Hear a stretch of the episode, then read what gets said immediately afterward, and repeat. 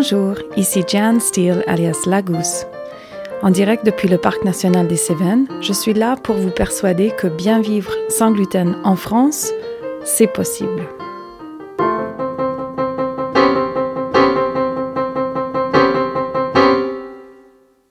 Gérante d'une cuisine pédagogique et d'une chambre d'hôte 100% sans gluten dans le Parc national des Cévennes, je suis aussi malade cœliaque depuis toute ma vie et maman de deux enfants qui eux aussi mangent sans gluten.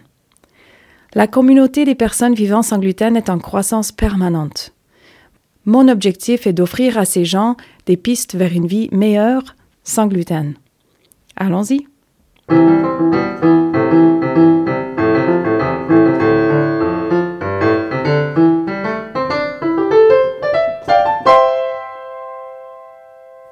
C'est juste une autre façon de faire.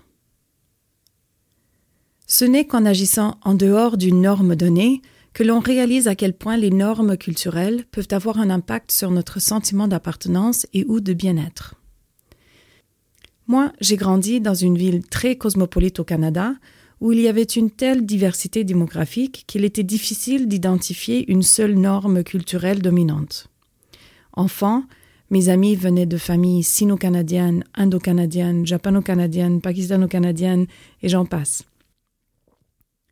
Du coup, je me suis rarement sentie ostracisée pour mes choix alimentaires, car il n'y avait pas vraiment de normes établies autour de moi. Aujourd'hui, je vis en France. Et même si la population est toujours très hétérogène, les normes ici sont bien établies et très très fortes. La culture du pain, par exemple, en est presque une religion. Son talisman, la baguette. Et en tant que malade cœliaque, Jamais auparavant n'ai-je entendu aussi souvent, le plus habituellement venant d'une personne me regardant d'un air piteux. Je ne sais pas comment tu fais, moi je n'y arriverai pas sans pain.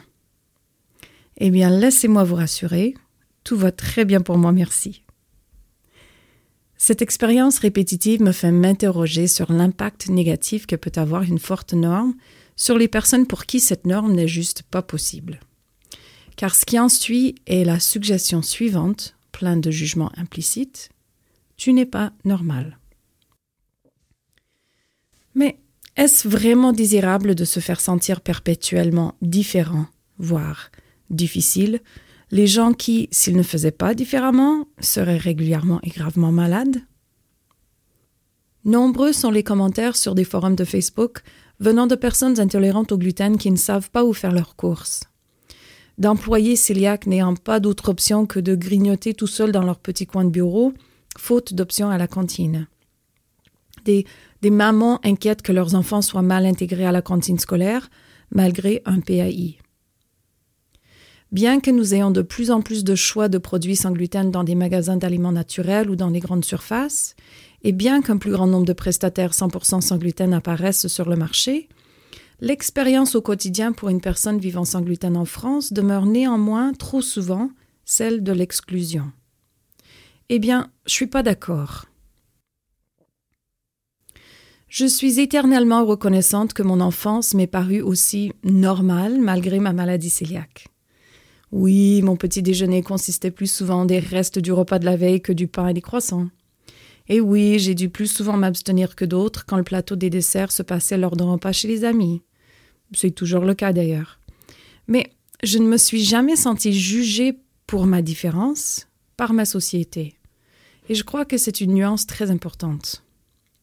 Les humains sont des créatures sociales. Nous avons besoin d'appartenir à une famille, à un groupe d'amis, à une société, à une culture.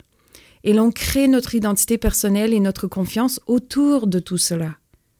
Un sentiment de rejet n'est jamais agréable un sentiment répétitif de rejet peut être carrément néfaste. Et puis, au fond, la normalité n'est rien d'autre que la majorité.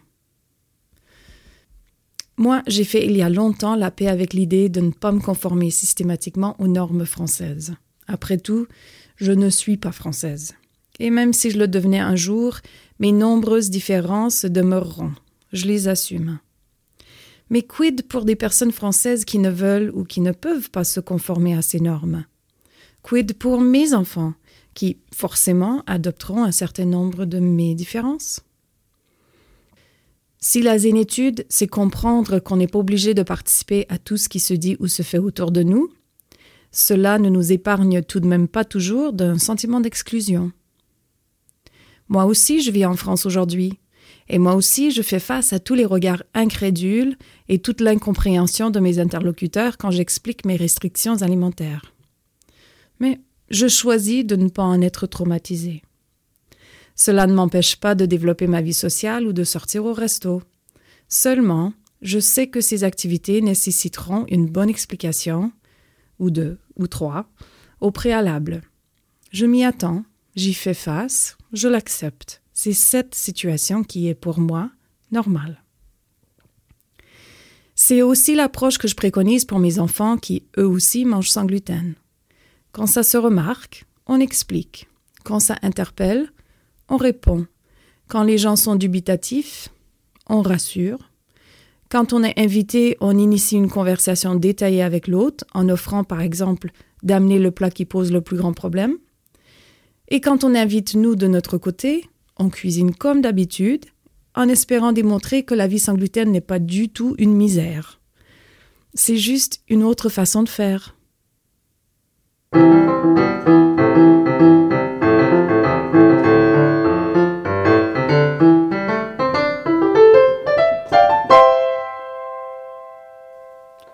Ce podcast se veut une célébration de la vie sans gluten en France. Vous avez une question par rapport à la vie sans gluten? Posez-la. Plusieurs fois dans l'année, on fera un épisode foire aux questions pour essayer de vous trouver les réponses. Car vous savez, la question que vous avez vous, d'autres l'ont aussi sans aucun doute. Vous faites face à un problème relié à votre alimentation sans gluten? Parlons-en. Dans la mesure du possible, nous en ferons un épisode en partageant nos expériences communes ou en tâchant d'exposer un problème pour lequel une solution n'est toujours pas dispo. Enfin, si vous souhaitez partager votre témoignage de rétablissement grâce à une alimentation sans gluten, vous trouverez un formulaire en ligne sur le site lagousse.fr baroblique podcast. Vous aider à retrouver un mieux-être sans gluten, c'est ma passion. N'hésitez pas à vous abonner pour être au courant dès la sortie de chaque épisode. Plus notre communauté est soudée, plus facilement nous pourrons échanger les réponses et les solutions à nos différents problèmes. Bien vivre sans gluten en France, c'est possible. Les défis sont nombreux, mais les solutions aussi. D'ici un prochain épisode, portez-vous bien.